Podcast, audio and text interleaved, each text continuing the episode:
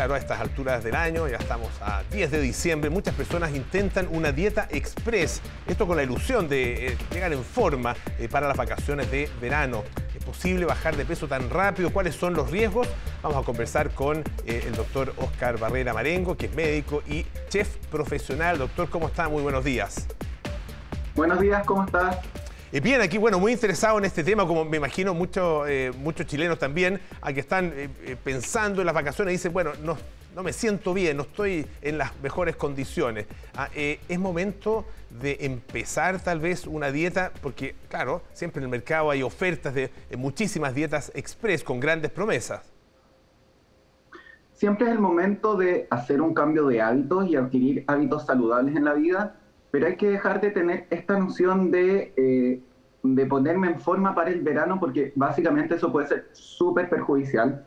Porque mucha gente llega el calor, octubre, noviembre, sienten que tienen que ponerse en forma para la playa y con esto empiezan a hacer dietas que son conocidas como dieta express o dietas milagro, que son dietas bastante drásticas que buscan una baja de peso importante en un corto plazo, cosa de llegar con más flaco, más marcado a a la piscina, a la playa. Pero estas dietas tienen un gran problema, o muchos problemas, que son, que son dietas desequilibradas, que pueden caer en la desnutrición, que son dietas que eh, te pueden llevar una baja de peso importante, más que nada en agua, pero que después tienes un efecto rebote con un alza de peso eh, consecuente debido a distintos mecanismos metabólicos con el cual eh, el, juego, el cuerpo trata de compensar esa baja de peso rápida. Entonces, no es una forma de llegar a un buen estado de salud y no es algo que sea recomendable. En ese sentido, claro, uno eh, obviamente debería tender a, buscar un estilo de vida que fuera permanente y que, fuera más eh, saludable, ¿no es cierto? Pero si alguien eh, se pone un objetivo de baja de peso o de, cierta condición física, ¿cuál, es un plazo razonable? ¿Cuánto tiempo antes debiera comenzar si se pone, por ejemplo, un, objetivo con, con respecto a una determinada fecha?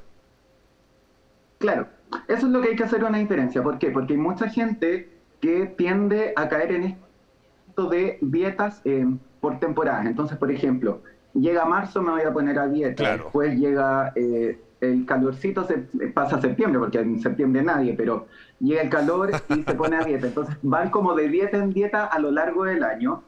Y eso me va generando fluctuaciones en el peso que básicamente va a tender a bajar, subir un poco más, bajar un poquito, subir un poco más, entonces voy a ir como en el alza. Como dices tú, lo que hay que hacer es eh, adquirir estilos de vida saludable.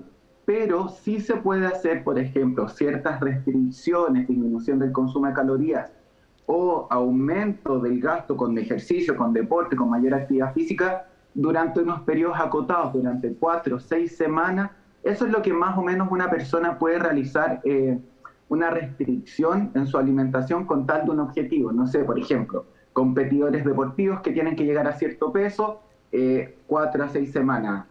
Un ejemplo más común, no sé, pues, eh, tengo el matrimonio de algo y quiero bajar de peso, cuatro o seis semanas. Un periodo acotado, ¿por qué? Porque esos periodos acotados me permiten llevar a cabo un plan de alimentación determinado, ojalá asesorado, y no caer en la tendencia que se da mucho de que es como, si llevo mucho tiempo en restricción, después como que me quiero ir a lo contrario. Entonces me pongo a comer más, como que me saco las ganas. Entonces, así como para arriba y para abajo, eso no. Lo mejor es hábitos de vida saludable permanente a lo largo del año y si es que hay un objetivo, si es que tenemos que llegar a algo, periodos acotados de restricción de, calorías y sería.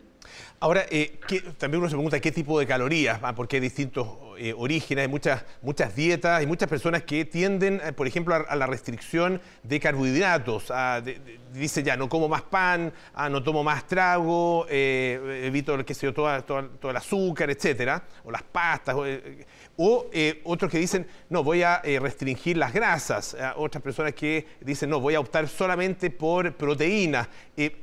¿Qué, es mejor? Mm. Eh, esas dietas que eh, son de alguna manera, em, que, tienden a eh, enfatizar un solo tipo de alimento, ya sea para restringir o para aumentar, o más bien dietas equilibradas.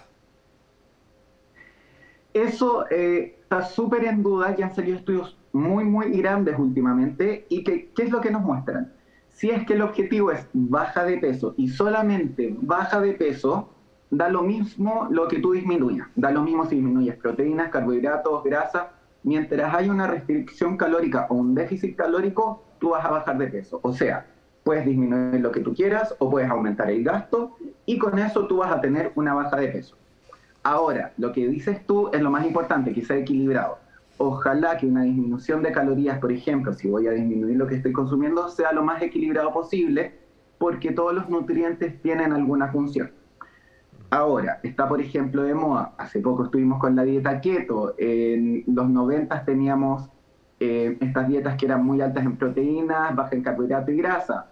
Ahora están altas en proteínas, altas en grasa y bajas en carbohidratos, porque son como modas que se van dando tendiendo a buscar como cuál es la mejor alimentación, pero en general se ha visto que una alimentación lo más balanceada posible eh, va a ser bueno, va a traer la mayor cantidad de beneficios, dado que todos los nutrientes son necesarios para el cuerpo, es decir, disminuyamos las calorías, pero de una forma equilibrada, si es que queremos hacer una baja de peso por restricción calórica, y no tender a elegir uno u otro grupo, porque al final no, nos estamos, esa es la otra parte de la alimentación, que la alimentación tiene todo el sentido hedónico, y si yo, por ejemplo, me restringo de las grasas, me restringo de los carbohidratos, solo por el tema de bajar de peso voy a estar quitando y dejando de lado el sentido hedónico de la alimentación, gozar de la alimentación de distintos grupos de alimentos, aparte de los nutrientes. Mm. Eh, doctor, una última pregunta. Eh, tiene que ver con el ayuno intermitente, que también está muy de moda. Eh, ¿Es recomendable y cómo seguirlo?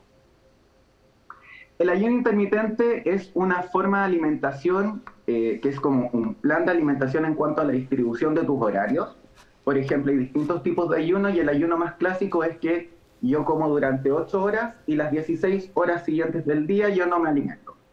Eh, el ayuno tiene un enfoque eh, bastante particular, como que el ayuno lo que se ha estudiado es en temas, por ejemplo, de eh, autolisis, que quiere decir que tus células, como las células que están más viejas o que tienen algunas fallas, se comen a sí mismas, eh, regeneración celular, es como por ese lado va el ayuno.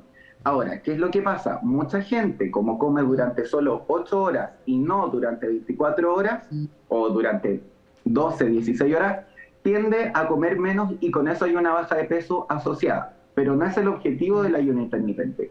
Entonces, ahí hay que distinguir que no es una forma de alimentación para bajar de peso, pero sí puede traerlo asociado debido a la restricción horaria. Y es lo mismo, uno puede hacerlo, no hay ningún problema, hay muy buenos estudios con respecto al ayuno intermitente, siempre que sea balanceado y asesorado, porque inicialmente el ayuno, como se promocionó en Chile cuando partió la moda del ayuno intermitente, era come lo que quieras durante 6, 8 horas y de resto no comas, entonces básicamente era como comamos pizza, hamburguesa, empanadas todo el día y después no comamos nada y como voy a comer menos, bajo de peso. Claro, claro. Finalmente no tiene ningún sentido. Muchísimas gracias, eh, doctor Oscar Barrera.